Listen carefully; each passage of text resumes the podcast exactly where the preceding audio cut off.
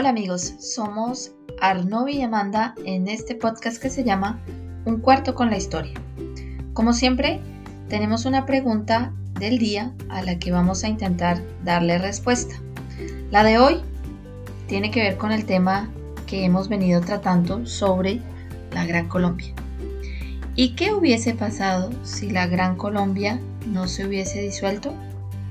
¿Cuáles fueron las circunstancias que crearon el contexto para que esta disolución eh, hubiese sucedido como eh, aconteció. Dejamos entonces la palabra a nuestro experto en el tema, el profesor de historia Arnovi Fajardo. Bienvenidos.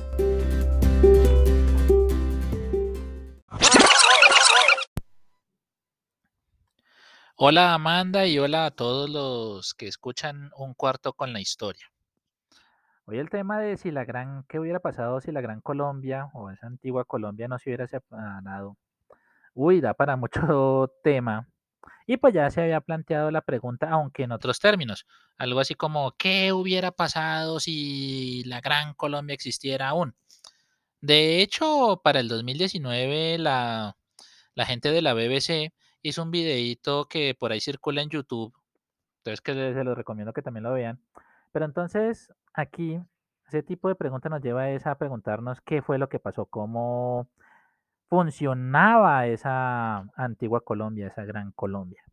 Y bueno, ahí entonces, antes que nada, yo les recomendaría, si tienen la posibilidad de encontrarlos, hay dos textos que les dan una visión panorámica de conjunto sobre esa, esa Colombia. Uno de ellos es un clásico para los historiadores, escrito por un historiador norteamericano, David Bushnell.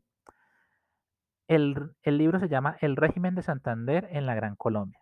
Habla de aspectos políticos, aspectos económicos, aspectos sociales, aspectos culturales. Es un, es un texto que nos ha servido mucho a los que nos gusta el siglo XIX en Colombia para hablar de estos temas. Y desde un punto de vista un poquito más formal de cómo fue organizándose la legislación y todo eso, yo les recomendaría uno que publicó Armando Martínez Garnica, un historiador santanderiano, que se llama La Agenda de Colombia. Está publicado por la Universidad Industrial de Santander en dos tomos. También se puede consultar, es muy agradable, es muy organizado y es un texto que nos ayuda mucho a hablar de este proyecto político que hace 200 años estaba empezando a surgir. Esa Colombia. ¿Cómo se organizó el país? Bueno, la, la, Gran Colombia, para quedarnos con el término convencional, pues simplemente duró 11 años, duró entre 1819 y 1830. ¿Sí? Es muy poquito tiempo.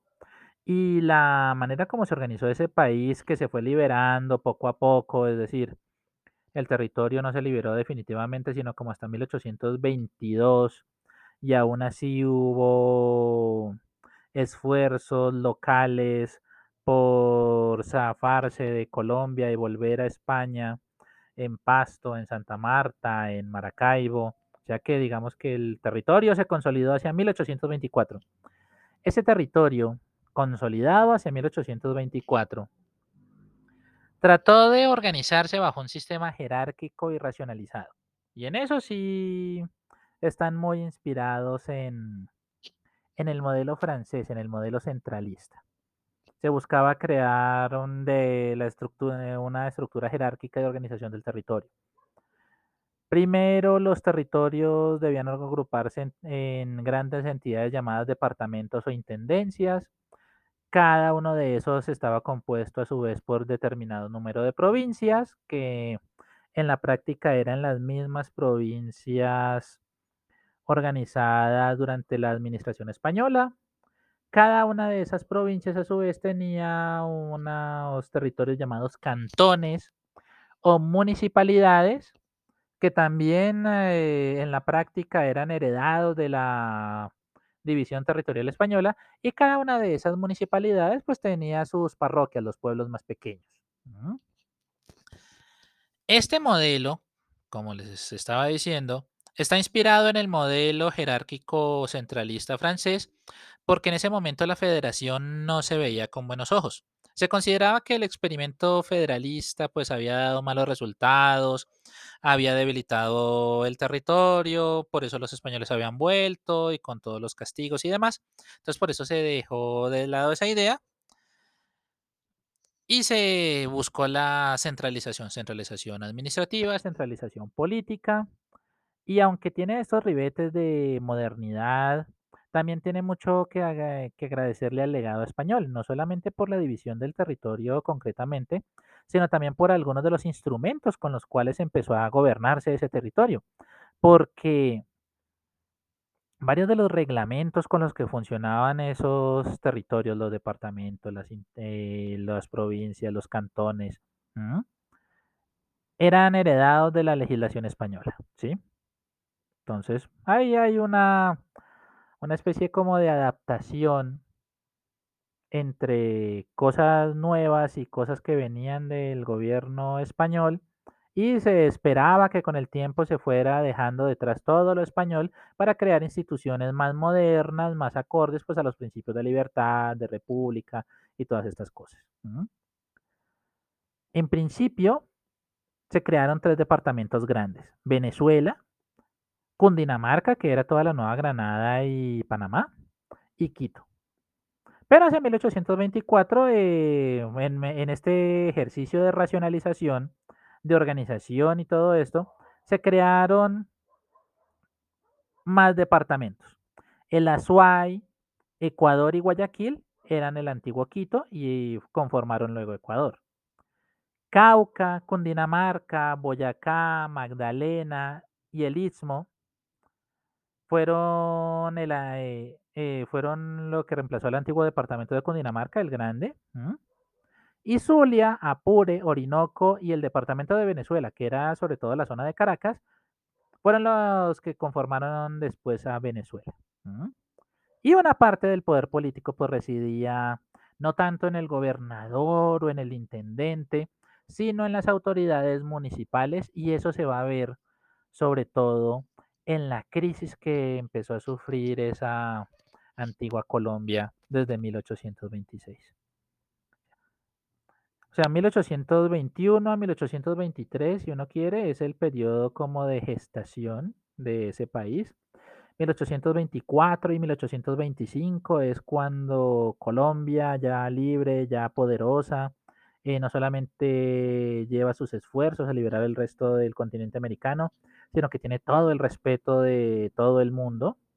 Es reconocida por los Estados Unidos, por los británicos, se hacen acercamientos con Francia, se prensan en grandes proyectos de integración, que es lo que trata de impulsar Bolívar en la en el Congreso Anfictiónico de Panamá en 1826, pero desde 1826 y en un periodo de cinco años ese proyecto de Colombia se fragmenta. Porque empiezan a aflorar problemas. Hay problemas regionales frente a ese sistema de gobierno centralista. No todo, el centralismo en, al final no resultó ser tan fuerte ni tan eficaz para gobernar esos territorios. Empezaron a aflorar facciones políticas y ahí se mezclaba de todo. Se mezclaban personalismos de carácter local o de carácter nacional. Entonces, por ejemplo, la disputa Bolívar por un lado, Santander por el otro, o los partidarios de cierto caudillo local. Entonces ahí se va, van apareciendo estos personalismos, esos caudillismos. También eh, aparecen ciertas tendencias ideológicas. Si queremos reforzar más la autoridad o si queremos crear más libertad. Y también incluso de quiénes debían ser los que deberían tener preeminencia en la República.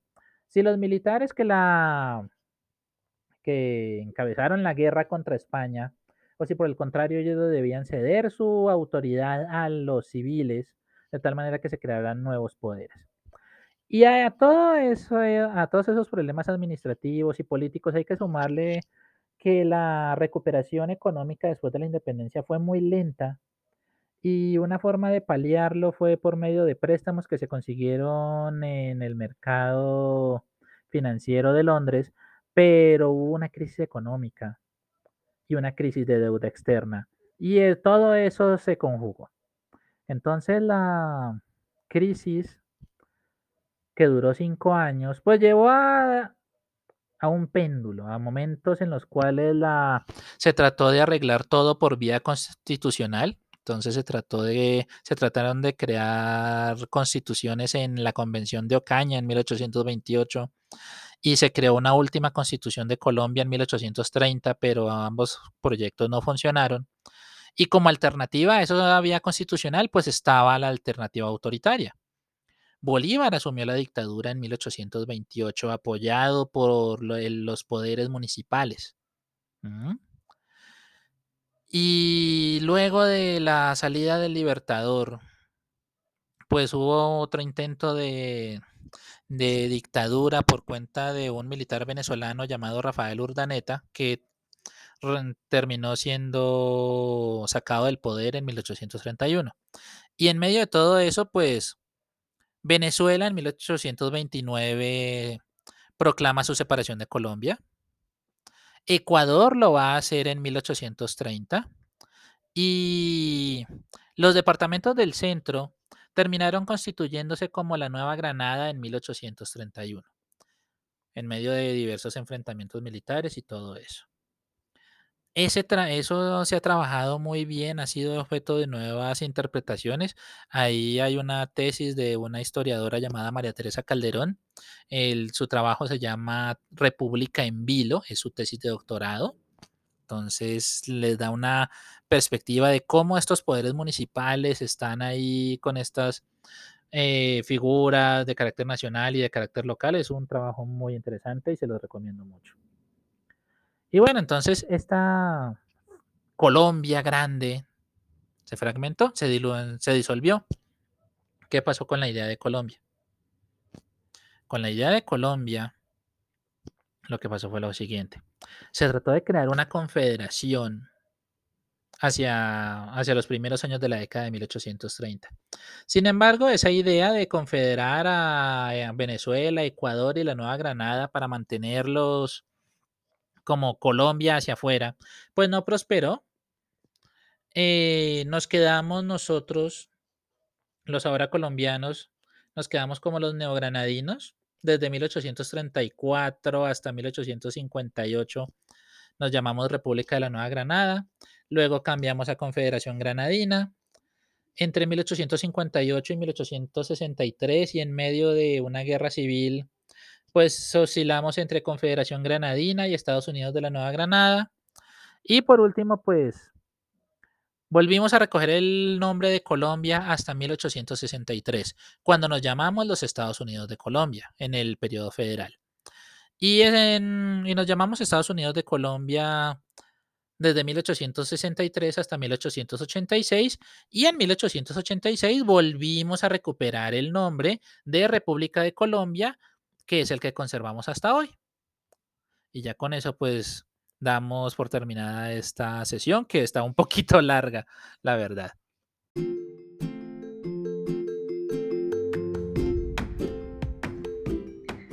Gracias Arnovi por todas estas enseñanzas. Hoy de nuevo un tema súper interesante en el que hemos aprendido bastantes cosillas un proyecto político que comenzó hace 200 años solamente, esta historia de la Gran Colombia, que si resumimos tuvo tres grandes etapas.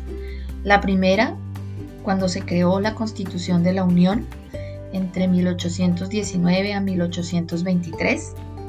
Un dato que yo no conocía, por ejemplo, era que Panamá estaba, eh, el nombre de Panamá sonó mucho ahí en, en esa historia y bueno, que esta idea de unificación duró poco tiempo, eh, solamente 11 años, eh, y esta primera constitución pues eh, de, la unificación fue difícil. Luego en 1824 ya se fue consolidando gracias a los éxitos que se dieron, pero que no duraron mucho porque ya en 1826 se marcó la fragmentación de este sueño que comenzó en la cabeza de Francisco Miranda y luego fue ejecutado eh, por Bolívar. Eh, acuérdense entonces que en las circunstancias que permitieron o que favorecieron a esa desunión fue que la manera como se gobernaba no fue eficaz, era el centralismo eh, y no fue muy eh, exitoso. Luego comenzaron a haber facciones, eh, fragmentaciones en el pueblo mismo, que los hicieron oponerse unos a otros. Entonces los civilistas contra los militaristas, no se sabía quién debía dársele el gobierno. también las nacionalidades, ¿no? ecuatorianos, caraqueños, bogotanos. Y para terminar, luego el tema de las dictaduras. yo eso tampoco lo sabía. No sabía que, Bolívar había declarado la dictadura durante un tiempo y como lo decía Arnovi, por eso intentaron matarlo y fue Manuelita Sáenz la que, la que le salvó la vida, le ayuda en todo caso a, que, a salvarle la vida. Y luego también hubo Urdaneta que intentó también proclamarse como dictador. Entonces, cuando ya pasó todo este tema, bueno, eh, evidentemente de divisiones, Em, se intentó un último eh, instrumento de unificación que fueron las convenciones, las constituciones, y entonces eh, hubo dos, la Convención de Ocaña y el Congreso Admirable, que este segundo ya fue como el último intento como para no ahogar esta unión, porque ya Venezuela había proclamado su independencia y luego le siguieron Ecuador. Eh, entonces fue así como ya en esos años se terminó esa idea de unificación de los territorios y guardamos sin embargo eh, el nombre de, Colombia pero bajo otras denominaciones. ¿no? En 1886 recuperamos el nombre actual de República de Colombia que nos sigue acompañando. Gracias de nuevo por escucharnos y esperamos que todas estas informaciones sean, sean útiles porque es importante saber de dónde venimos para saber a dónde vamos. Eh, nos acompañan eh, el siguiente programa, el programa número 5, en el que hablaremos eh, un poco más de este tema de Bolívar, de la Constitución, de la Gran Colombia. Y no se olviden de acompañarlo los domingos y los miércoles en el que estaremos publicando nuestros nuevos episodios. Gracias y que tengan una muy feliz semana.